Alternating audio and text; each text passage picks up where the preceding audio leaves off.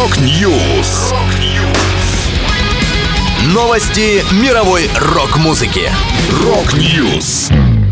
У микрофона Макс Малков. В этом выпуске гитаристка Нита Страус ушла из группы Элиса Купера. Within Temptation представили новый сингл. Роберт Фрип выпускает первую книгу. Далее подробности.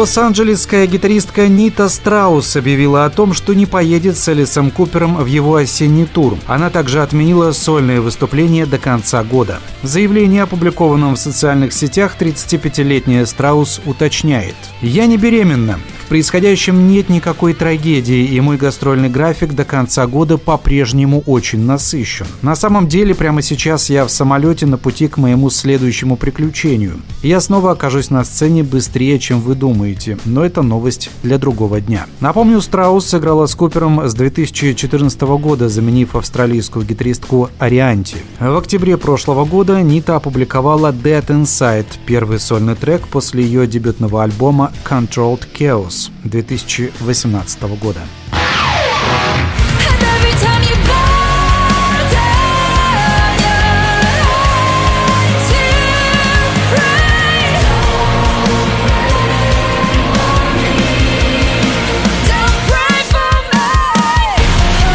Голландская группа Within Temptation опубликовала новый сингл «Don't Pray For Me». Это уже четвертая композиция, которую музыканты выпускают самостоятельно без помощи лейблов. В конечном итоге все они войдут в следующий альбом коллектива. Последнее время Within Temptation активно работают в студии над записью песен для предстоящего релиза, который они рассчитывают выпустить в 2023 году. На остаток текущего года у команды запланированы выступления на летних европейских фестивалях, тур по США на разогреве у Iron Maiden и уже неоднократно переносившийся европейский европейский тур, в котором группа будет делить позиции хедлайнера с Evanescence. Напомню, последний альбом Within Temptation Resist вышел в феврале 2019 года.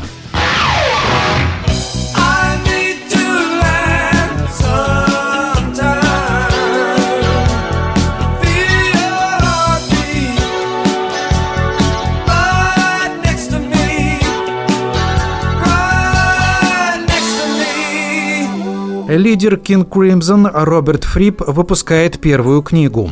Томике The Guitar Circle собрана значительная часть печатных текстов Фрипа о мастерстве игры на гитаре, в частности, о его уникальной технике, сотрудничестве с другими музыкантами и личном развитии. Книга увидит свет 1 сентября. Фрип писал на эту тему на протяжении десятилетий, вел дневники, составлял предисловия к семинарам и курсам, публиковал заметки в сети и так далее. Книга не научит читателей играть ни за день, ни за неделю, ни даже за год, говорится в пресс-релизе. Однако она может помочь любопытному музыканту развить самодисциплину и подход к игре, которые останутся с ним на всю жизнь. Это была последняя музыкальная новость, которую я хотел с вами поделиться. Да будет рок! Rock News! Новости мировой рок-музыки. Rock News!